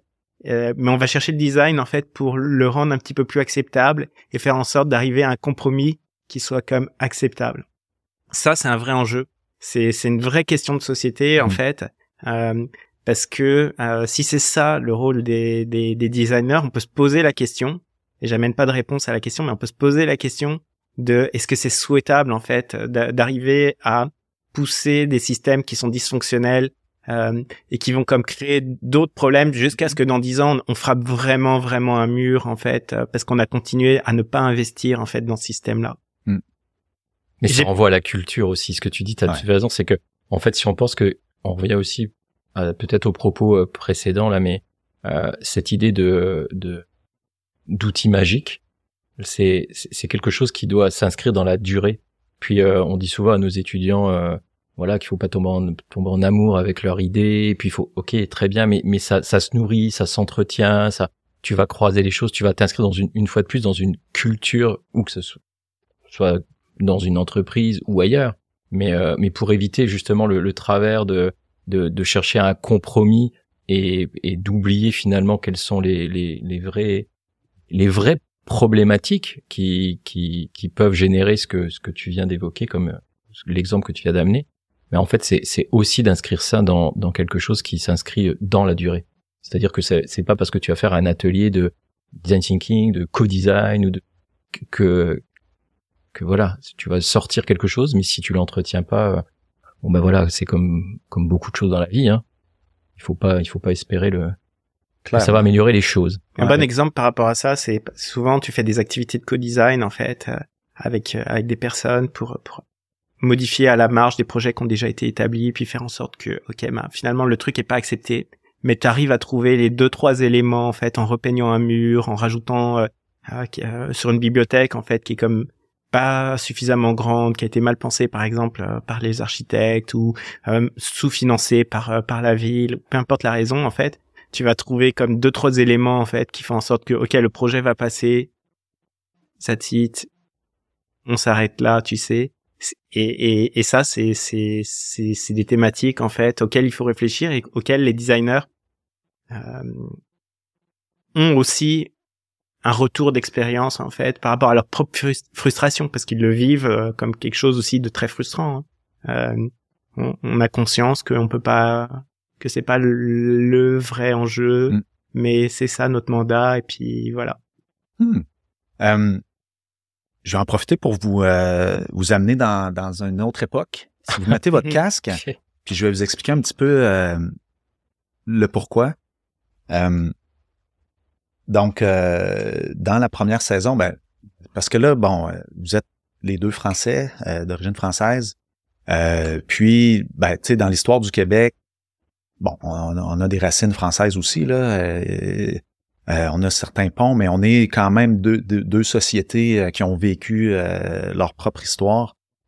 nous, ici au Québec, jusqu'en 1950-60, c'était une population généralement d'ouvriers euh, d'agriculteurs, euh, très très peu d'entrepreneurs. Euh, il y en avait de l'entrepreneuriat, mais c'était généralement les communautés anglophones.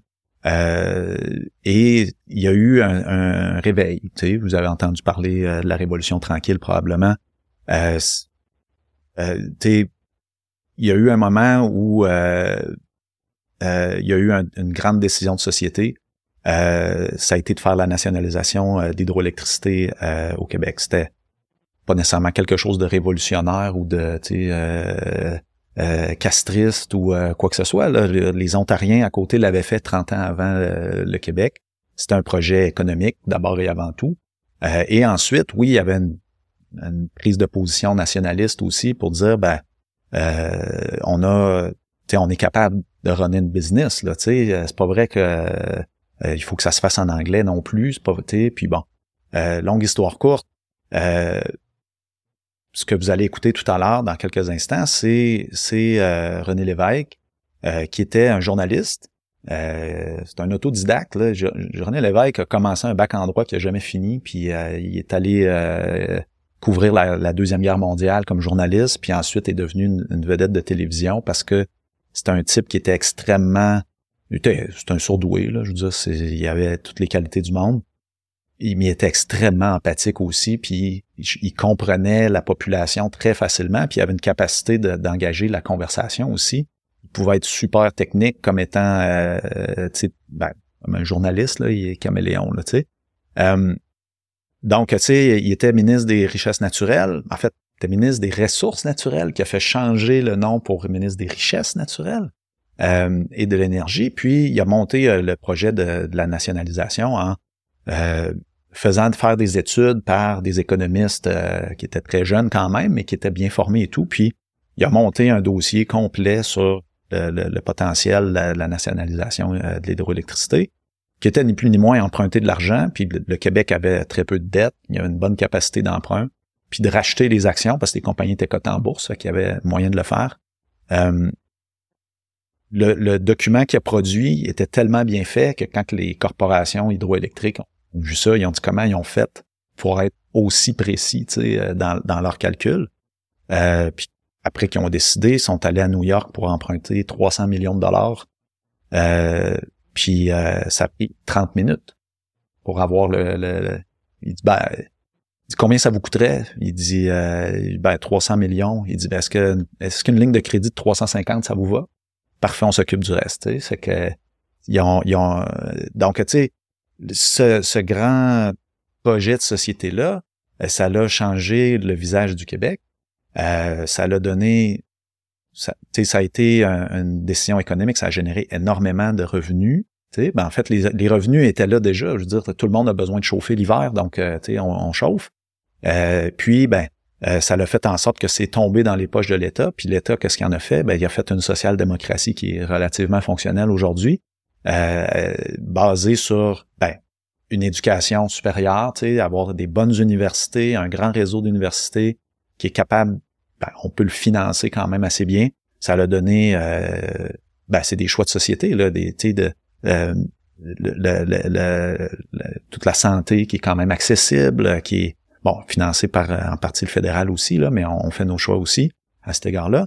Puis, euh, tu sais, tout le volet d'entrepreneuriat aussi qu'on a pu euh, commencer à bien faire, notamment parce que Hydro-Québec commençait à donner des contrats puis il y a eu énormément d'entreprises de, qui se sont formées ici, des ingénieurs, euh, etc. Puis euh, ainsi de suite. Donc, tu sais, pour ça qu'on l'appelle une révolution tranquille. On a eu les bénéfices d'une révolution sans, sans verser de sang nécessairement dans, comme, comme, comme ailleurs. Euh, on n'a pas coupé de tête, là, mais on a changé les têtes. Tu. Puis il y a aussi le volet de, francophonie. je veux dire, Hydro-Québec, avant Hydro-Québec, les compagnies de, de pouvoir étaient complètement anglophones. Tout était en anglais. Puis du jour au lendemain, ils ont changé complètement le conseil d'administration. Ils ont mis, puis c'était un mot d'ordre, il faut que ça soit francophone. Euh, pourquoi j'amène ça aussi? Parce que ce qui m'intéresse dans, dans, les prochaines minutes, je veux vous amener sur...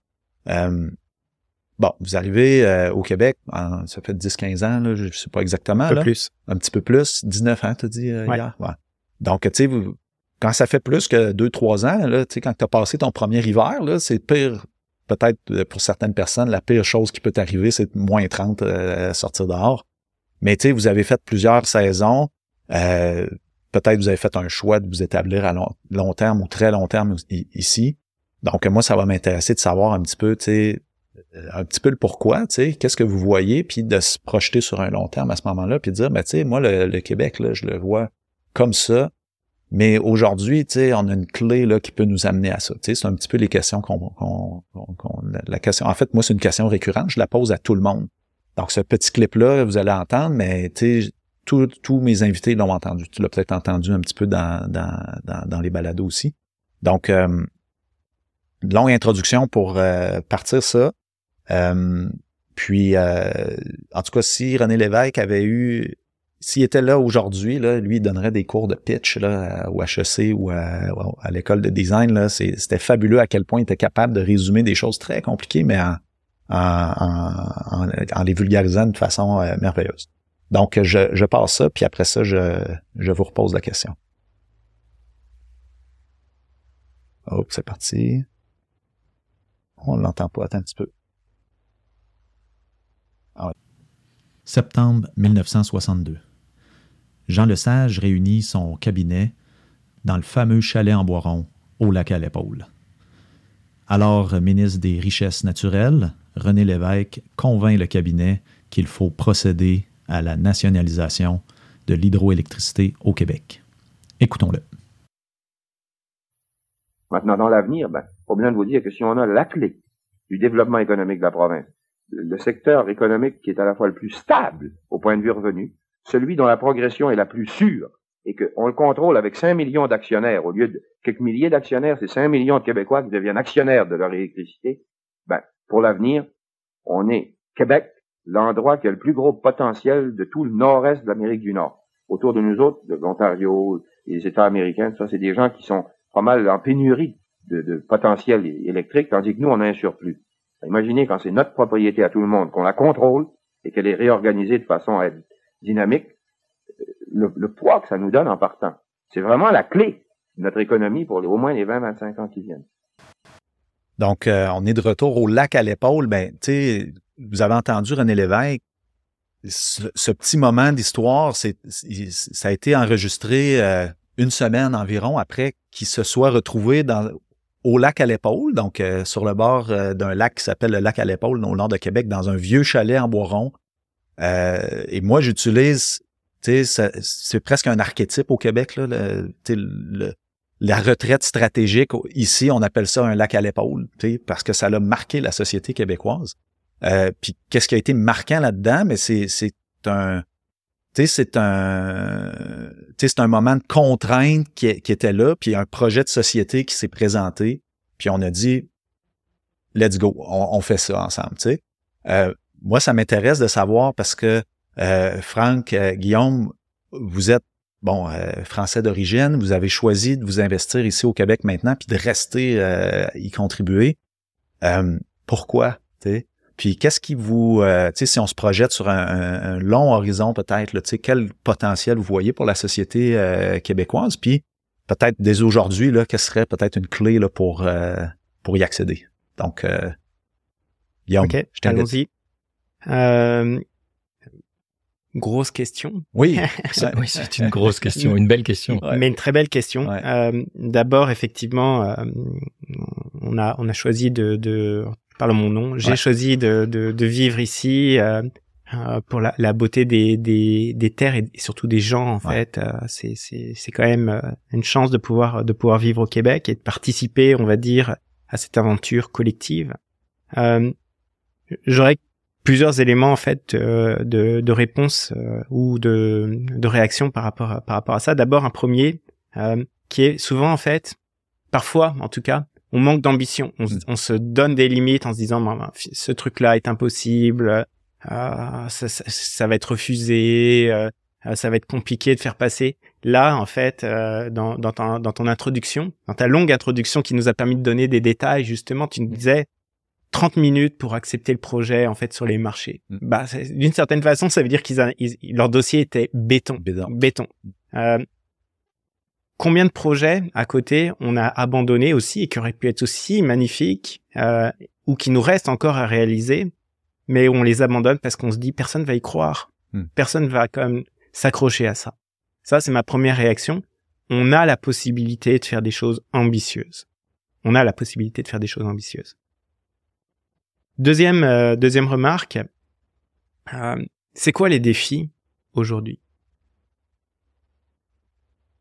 L'innovation, dont on parle depuis tantôt, euh, ça peut être un mot qui peut être creux parfois. Souvent c'est utilisé en fait comme comme un espèce de c'est un mot sans contenu c'est il faut faire de l'ambition d'accord? Il y a des il y a des théories économiques sur lesquelles je vais pas revenir qui qui, qui justifient qu'on qu'on qu'on le mette comme un totem en fait qu'on le place comme comme une espèce de ligne directrice mais ça veut rien dire faire de l'ambition de pardon de l'innovation en soi. Quel est le contenu de cette innovation? C'est ça en fait. Et c'est quoi les gros les grands enjeux? Ben c'est beaucoup en fait la pérennité du Québec le, la qualité de vie Mm. Euh, les enjeux qui sont reliés à, l'environnement, euh, à la société. Euh, on voit un certain nombre de défis autour de ces enjeux-là. Le vieillissement de la population, exactement. Euh, je, m'en allais vers ça, mm. l'intégration des immigrants. Mm. Euh, bref, il y a comme un certain nombre d'enjeux en fait de société. Je rajouterais la place de la culture aussi, qui est un sujet sur lequel sur lequel je, je, travaille. Et puis je pourrais donner d'ailleurs un exemple par rapport à ça.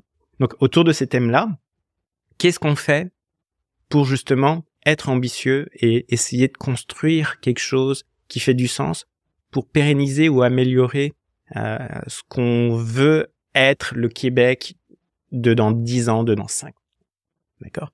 Ben, Je vais donner un exemple en fait plutôt que de faire un long discours.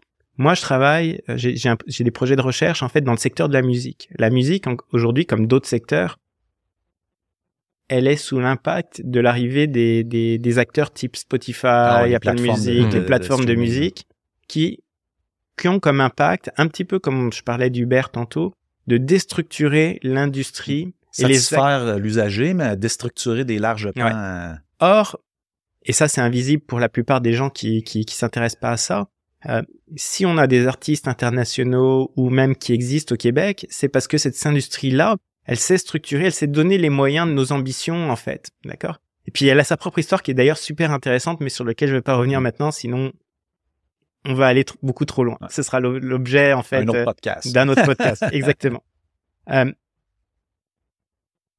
ben, comprendre en fait ces dynamiques-là, comprendre les enjeux, comprendre quand- euh, par exemple, c'est quoi la structure de revenus en fait des artistes, c'est quoi les modèles d'affaires euh, des, des de, de ces entreprises, de plateformes, et puis qu'est-ce qu'elles qu'est-ce qu'elles qu'est-ce qu'elles sont en train de détruire comme type d'activité présente sur le territoire et comment est-ce qu'elles prennent des décisions en fait à partir de leur siège social qui n'est pas situé au Québec mais qui a des impacts qui sont très euh, concrets Mm. au Québec. hein. Euh, je rappelle que un million d'écoutes sur Spotify pour un artiste, in fine, c'est entre 500 dollars et 1000 dollars de revenus. D'accord? Euh, Sachant que la population québécoise est de à peu près 8 millions, 8 millions et demi de personnes, euh, ça fait ça fait dur, on va dire, pour arriver à faire un salaire à la fin, clair. enfin à faire un revenu euh, Ouais. digne. T'es mieux d'être un artiste solo qu'un un band. euh, Donc, à partir de ça, et, et en s'inspirant de tout ce qu'on a discuté sur le rôle du design, etc., où c'est qu'on pourrait agir et sur quoi on pourrait agir pour transformer en fait et améliorer, amener des nouveaux modèles d'affaires, Mm.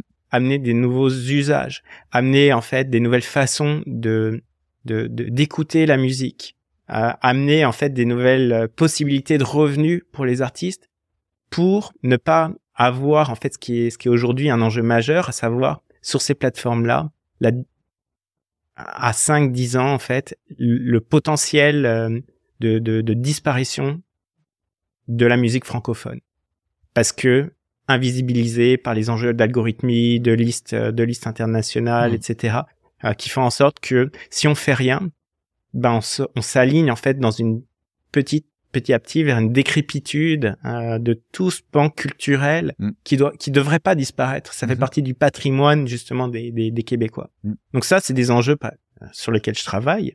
Puis j'aurai comme des éléments de réponse à amener sur chacun de ces, ces points-là, mais sur lesquels je vais comme pas euh, m'étendre parce que sinon on en, on, on en discutera Ouais. éventuellement, comme on disait tantôt dans un autre pod- podcast. Mais des activités de design, elles permettent de, de, de répondre à ces enjeux-là et pas uniquement en fait euh, dans une perspective du tout numérique. Hein. C'est, parfois aussi l'innovation, c'est utilisé comme un synonyme du numérique.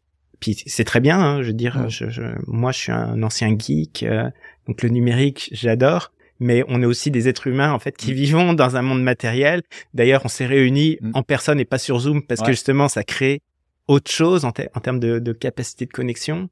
Ben, est-ce qu'on peut ramener ça, tu sais, euh, dans l'univers de la musique? D'ailleurs, les vinyles, en fait, hein, c'est pas un hasard si on voit la montée des vinyles euh, en progression, c'est justement parce que bah il y a un rapport matériel à l'objet, Mmh. etc. Ouais. Donc ça, en fait, ben c'est un petit exemple, enfin c'est un petit exemple, pas du tout ano- anodin pour pour le, le, le secteur industriel de la musique. Hein, les artistes, etc. Ils attendent des réponses par rapport à ça, sinon c'est leur survie qui est en jeu. Donc pour eux, c'est pas un petit un petit Ouais. enjeu. Il y aura Mais il y a toujours des tellement- gens qui veulent jouer dans le sous-sol, là, mais d'en faire euh, euh, une contribution culturelle à une société, là, c'est vrai que ça peut disparaître. Mais c'est mais Ouais. c'est ça. C'est moi c'est un, un enjeu en fait qui est pour moi est extrêmement important ces enjeux-là. Euh, et il y en a plein d'autres des enjeux extrêmement importants dont on parlait. de- je ramène à ce que je disais tout à l'heure. Quels sont les grands enjeux euh, Les enjeux sociaux, vieillissement de la population, intégration des immigrants, euh, les enjeux euh, de, de, de, de société. Bref, donc tout amener des solutions comme ça pour faire ce que j'appelle moi de la réintermédiation par le design. Mm.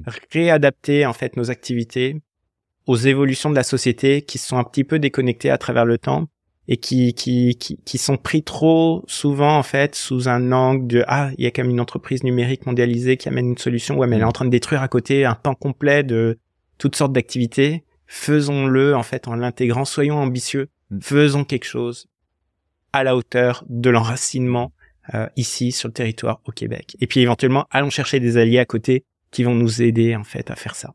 Ça donne du sens beaucoup aussi dans la, dans la finalité, dans le processus. À la fin, ça, ça la valeur qu'on ajoute, bon, c'est des fois intangible, là, mais je veux dire, hey, c'est ma culture, c'est mon, Mhm. mon, mon, mon moi, là, qui est, qui est exprimé. C'est important, ça, quand même, là. Puis je pense que le rôle du design, souvent aussi, c'est, ça amène cette valeur, cette sensibilité-là. C'est, ces choses, des fois, qu'on se dit, bah, c'est pas économique, on s'en fout, là. Mais non, il y a, il y a des, Mm. euh, il y a des sensibilités quand même qu'on, qu'on va chercher, puis c'est, c'est là qu'on va chercher, on va trouver l'adhésion, là. Tout est économique. ouais, Hein, je veux dire, ça, ça veut pas dire qu'on a une, une approche euh, Ouais. euh, financière de la chose, hein, mais Ouais, économique, c'est-à-dire c'est une activité, c'est une activité qui existe dans la société, bah faut faut être capable d'en vivre aussi.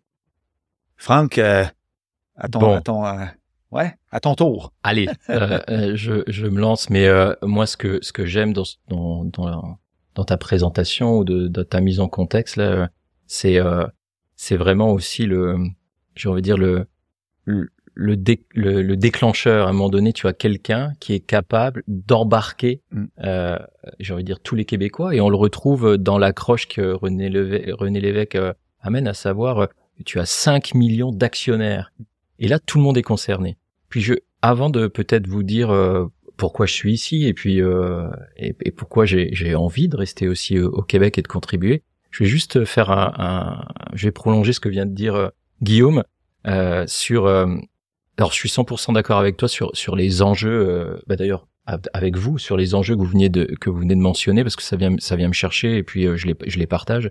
Mais si on reste sur la musique, je vous prends un, c'est, je pensais pas qu'on allait parler de ça, mais on est avec euh, avec un collègue euh, français, Bernard Kova, et puis euh, avec un entrepreneur camerounais, Anisset Nemani, sorti récemment euh, un livre qui vulgarise en fait une approche qu'on trouvait intéressante, à savoir sur la base de travaux de recherche, mais à savoir en fait euh, que la communauté, euh, commu- alors communauté en premier, euh, et puis le business en deuxième, Ah, c'est-à-dire comment on pourrait faire en sorte que on, on puisse, mais justement, aller chercher euh, de l'énergie, des personnes autour euh, autour de différents projets. Et si je reste donc sur cette musique, euh, Anicette Nemani, on l'a rencontré euh, justement dans le cadre d'une formation. Et lui euh, a créé une, une plateforme qui était qui avait pour objectif, mais une plateforme qui au départ n'a absolument rien de, on va dire de, c'est pas une forme d'entreprise, c'est une plateforme qui avait simplement pour volonté, comme objectif, de défendre l'identité camerounaise musicale camerounaise et plus particulièrement de faire émerger en fait euh, euh, les talents, d'aider les, les, les, les jeunes talents au Cameroun plutôt que de dire on va aller chercher euh, du rap, du hip-hop en France ou dans les pays euh, Mm. euh, avoisinants autour du, du Cameroun, ben nous aussi on a des choses à, à défendre et on va essayer de faire en sorte bah, de, de, de défendre notre identité culturelle.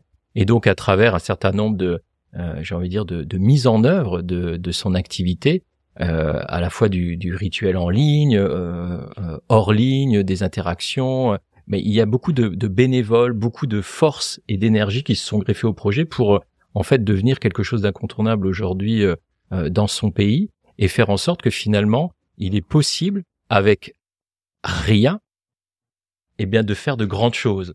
Et le, le ce rien, ça veut pas dire qu'il n'y a pas de, il y a pas de moyens ou il y a pas, mais c'est simplement de pouvoir une fois de plus faire adhérer et de, et de donner le goût de croire en quelque chose.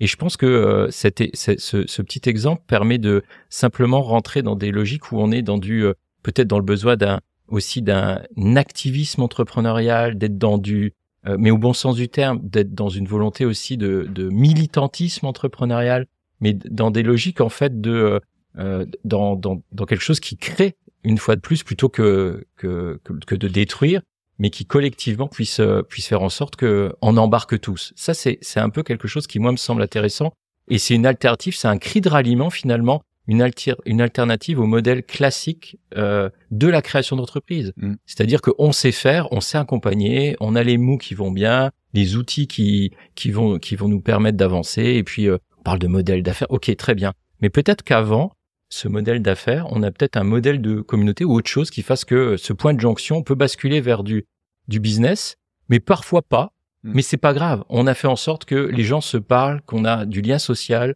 que partout et pas uniquement dans de grandes villes ou dans des dans des sphères, on va dire euh, où on va trouver euh, euh, tout et rapidement à proximité de chez soi, ben on puisse aussi euh, ben, s'inquiéter de ben, de son voisin puis faire en sorte que on amène autre chose dans notre collectif. Ça, c'est en fait un, juste pour rebondir sur ce que vous avez dit. Et puis, euh, et puis le, ce qui me semble important, c'est que, puis là, c'est pas l'idée de faire de la politique, mais euh, c'est quand même important de dire qu'on a quand même un problème de temporalité. Une fois de plus, il y a, il y a le, il y a le l'agenda politique, et puis il y a l'agenda de la société en tant que tel. Et, et c'est vrai que c'est c'est pas neutre pour quelqu'un qui euh, euh, qui défend ses idées, pour un, j'ai envie de dire un parti qui défend ses idées, quelle que soit la couleur, quel que soit le pays, mais de pouvoir en fait faire des choix et de se dire mais je ne serai plus là pour voir ce qu'il en sera mm. et peut-être que ce sont les bons choix, mais de par ce que je décide aujourd'hui, bah, je sais que je vais pas être peut-être euh, autour de la table euh, lors de la prochaine élection. Donc il y a une question aussi de euh, d'agenda et de et de durée en fait. C'est quelles quelles quelles sont euh, bah, quelles sont les possibilités aujourd'hui de trouver finalement un, un trait d'union entre deux bah, deux temporalités qui font en sorte que bah c'est oui, pas il y en toujours a la même c'est chose. un cycle électoral, puis tu le sais que tu vas déplaire, alors tu, tu, tu bouges pas. Exactement. Ouais.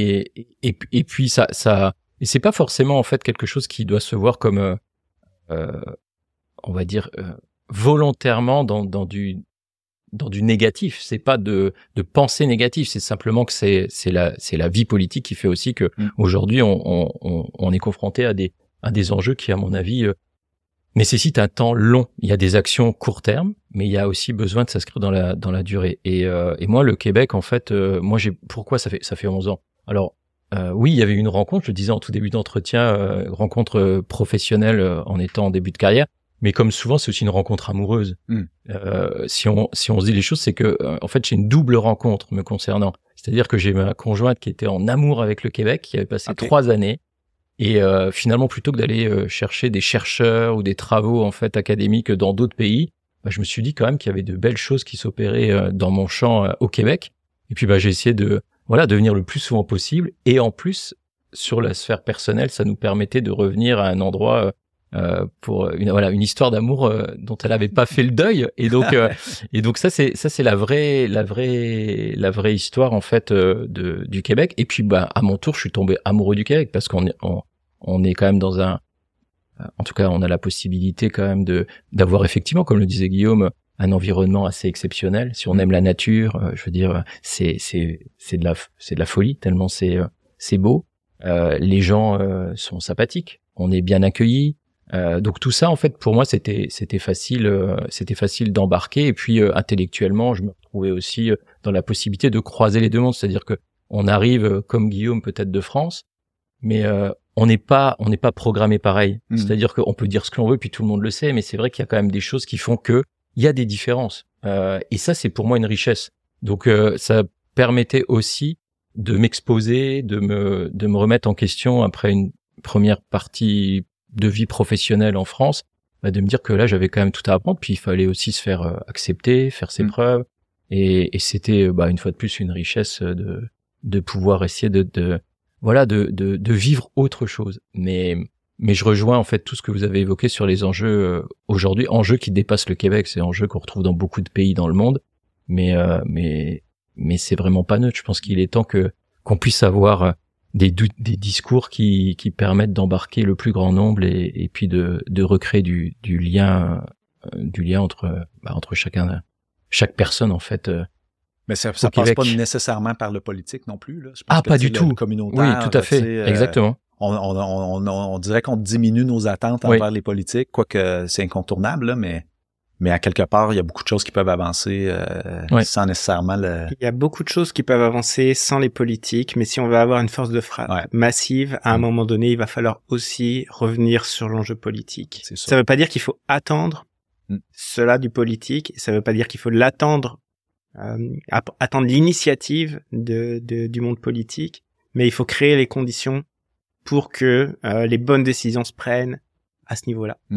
Moi, c'est quelque chose, je trouve, c'est, euh, je sais pas si c'est comme ça dans tous les pays, là, mais tu sais qu'on ait un scientifique en chef, ça fait euh, depuis 2011, je pense qu'il est là, là, Mm. puis il y a une approche qui est euh, très, très intersectorielle, très euh, faire confiance aux jeunes, amener les jeunes à la table des décisions, euh, parce que c'est pour eux le futur, là, tu sais, ni plus ni moins, mais aussi avoir la sagesse des anciens, tu sais, puis de d'amener, euh, en fait, toute la société. Là, quand tu parles d'inclusion, il y a pas, il y, en, y en a une. Inclusion, c'est tout le monde. Tu sais, mm.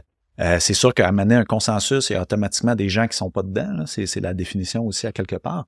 Mais tu sais, je pense que c'est un trait de société ici qu'on ait cette, capacité-là de, se respecter entre, les diverses personnes, les diverses expertises, puis de trouver, de broder une solution à un qui devient cohésive. Écoute, c'est euh, ben, moi j'ai vraiment apprécié euh, vous, connaître, euh, découvrir euh, d'autres facettes aussi du design là, tu sais. Puis moi je suis vraiment content qu'on puisse l'enseigner, le propager, l'amener parce que moi je crois que la société va évoluer aussi en, en ayant une structure c'est ça, qui amène l'empathie, tu sais, puis qui amène une vraie création de valeur là au bout du compte même si des fois on, rate notre coup puis euh, on essaie des trucs, mais ça c'est normal aussi, c'est ça, euh, c'est ça l'innovation. Donc Franck, euh, Guillaume, merci pour votre contribution aujourd'hui, puis profitez de votre long séjour au Québec. merci Charles, Charles Olivier. Merci, un grand merci. grand plaisir. Alors, ce que je retiens de cette discussion avec Franck et Guillaume, ben, je trouve qu'il y a beaucoup d'espoir. Je trouve ça le fun de voir que euh, dans les universités aujourd'hui, euh, ici au Québec, on enseigne euh, la méthodologie de la, pensée design. ça fait partie des cursus là, dans au moins deux universités, j'espère d'autres, parce que c'est un processus en fait qu'on dit empathique. Là, donc, on, prend habitude de se mettre dans la réalité d'une partie prenante, que ce soit un utilisateur d'un produit ou que ce soit un utilisateur d'un service, par exemple, dans un gouvernement, hein, pourquoi pas. Euh, ça permet à ce moment-là euh, de, joindre euh, plusieurs experts autour du même problème, puis en se disant, écoutez, c'est pas, pas une question d'ego ici, c'est pas une question de c'est qui qui va avoir la bonne réponse. On cherche à avoir la meilleure réponse en fonction du problème, en fait, vécu par l'humain ou, la personne qui est au centre des préoccupations. Donc, pourquoi pas euh, une pensée design pour les problèmes environnementaux, par exemple, ça peut être euh, quelque chose d'intéressant. À ce moment-là, ben, on peut placer un écosystème euh, particulier, une forêt ou, par exemple, notre, notre planète au centre des discussions, puis de voir quelle est cette fameuse réponse holistique qu'on peut apporter, qui serait, on l'espère, la meilleure pour régler ce problème-là.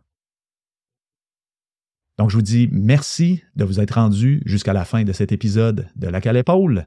Je suis Charles-Olivier Roy. Je vous invite à venir poursuivre les discussions avec moi sur LinkedIn, linkedin.com baroblique IN baroblique Charles O. Roy. Je vous invite à suivre le mouvement des accélérateurs d'innovation sur LinkedIn pour rien manquer de ces nouvelles. Il y en a à toutes les semaines. Je vous rappelle que le balado est disponible sur Spotify, YouTube, Apple et toutes les autres.